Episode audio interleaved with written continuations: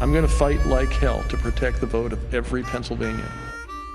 Enquanto se contam os votos, sentamos-nos na sala oval com Isabel Lucas. Durante 12 meses, a jornalista e escritora percorreu os Estados Unidos de ponta a ponta em busca da resposta a uma pergunta: O que é a América? Foi durante esta viagem que Isabel Lucas testemunhou, há quatro anos, a mudança profunda que aguardava a América, com Obama a despedir-se da presidência e Trump a iniciar o primeiro mandato. Nessa altura, a América também já estava, já estava muito dividida. O Trump jogou com uma espécie de papão, nomeou um, um, outro, um inimigo, que na altura eram os imigrantes e eram os refugiados, e eram, olhem para o que está a acontecer na Europa, vejam o que está a acontecer na Grã-Bretanha. O Brexit funcionava ali um bocadinho como um exemplo do que é que se poderia fazer para evitar a ameaça dos refugiados, que, no caso do eleitorado que ele conseguiu seduzir, eram pessoas que queriam potencialmente ameaçar a segurança e tirar emprego. Tirar emprego a uma população que já estava muito estrangulada, estou a falar da, da chamada cintura da ferrugem, né, onde uma indústria decadente que tinha perdido competitividade para a China, portanto, todos esses uh, argumentos faziam muito sentido naquela população que de facto uh, se sentia esquecida depois de dois mandatos do Obama em que é muito apontado para direitos individuais algumas minorias, nomeadamente a população uh, afro-americana. Outra novidade que estava a ganhar muita força nessa mesma população, que é a entrada e a, e a, e a proliferação de igrejas evangélicas. O discurso do Trump ajusta-se, ajustou-se a esse tipo de população. Os papões com os quais Trump assinou há quatro anos e que faziam sentido e que colaram bem num certo tipo de eleitorado uh, são os mesmos uh, que ele acena nestas eleições ou os temas mudaram? Ou ficou tudo à volta da pandemia só?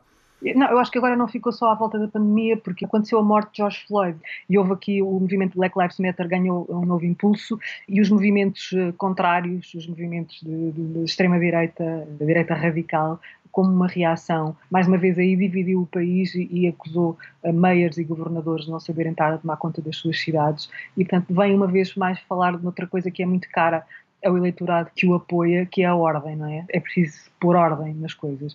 E estamos a ver uma, uma coisa curiosa, quanto a mim, que é ele conseguiu captar uh, eleitorado chamado eleitorado latino, parte do eleitorado latino, acenando no Twitter com outro papão, que é o papão dos regimes comunistas uh, latino-americanos, nomeadamente Venezuela e Cuba. Parece um bocadinho quase contraditório, não é? Conquistar uh, um eleitorado que é um eleitorado, no caso dos latinos, que é um eleitorado de raiz imigrante, pelo mesmo candidato que tem um discurso contra a imigração, de alguma forma. Não toda a imigração, a imigração ilegal, sobretudo, mas contra a imigração. Pois, isso é uma das questões, é que nós olhamos eh, as eleições e os, e os países eh, de acordo com as nossas experiências eh, pessoais.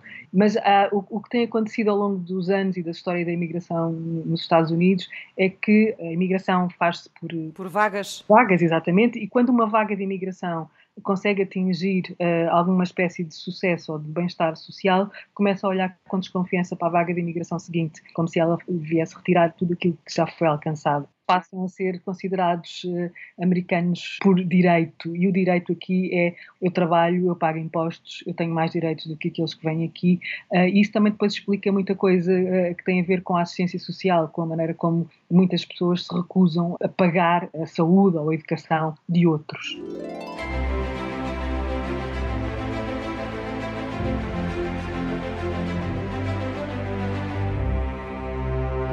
Também tive perplexidade quando vi que Joe Biden iria ser o escolhido.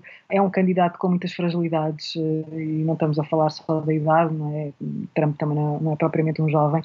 Eu acho que apostaram num, num candidato que fosse o contrário do Trump uh, e que de alguma maneira chegasse com um discurso de união e, e também mostrar um estilo muito diferente do estilo truculento do, do Trump. Ele, ele, jogou numa espécie de senhor respeitável, eh, não é? Que pode voltar a tornar a América uh, respeitável, sobretudo uma imagem para fora. Ele acho que isto também, falar para fora da América, uh, enquanto Trump fala sobretudo para dentro. Parece-me que foi, foi um bocadinho isso. Se Biden ganhar, uh, esta discussão provavelmente ficará adiada mas se, se Biden não ganhar, provavelmente vão ter que saber um bocadinho o que é que vão fazer com o partido e o mesmo vale para o Partido Republicano. O que é o Partido Republicano neste momento, uh, se calhar também ninguém sabe muito bem, uh, toda a gente sabe o que é o trumpismo, naquilo que seja lá o que isso for. Né? Eu acho que as, as forças políticas na América mudaram porque a América mudou. Eu acho que mudou em, em várias perspectivas e, e ocorre-me o facto de muitas, muitas minorias que não tinham voz durante, durante muitos anos não tiveram voz na América passaram a ter essa voz. Imigrantes de segundas e terceiras gerações que passaram a, a ter acesso à universidade e a ter cargos de topo na, na, sociedade americana. Há uma imigração muito forte da parte de África e que não se deve confundir com o chamado Áfrico-americano nascido e criado uh, nos Estados Unidos que também traz ali uma voz nova. A demografia mudou com a imigração latina. Nos anos 80 eram muito poucos, neste momento os latinos são uma, uma parte muito importante da população dos Estados Unidos.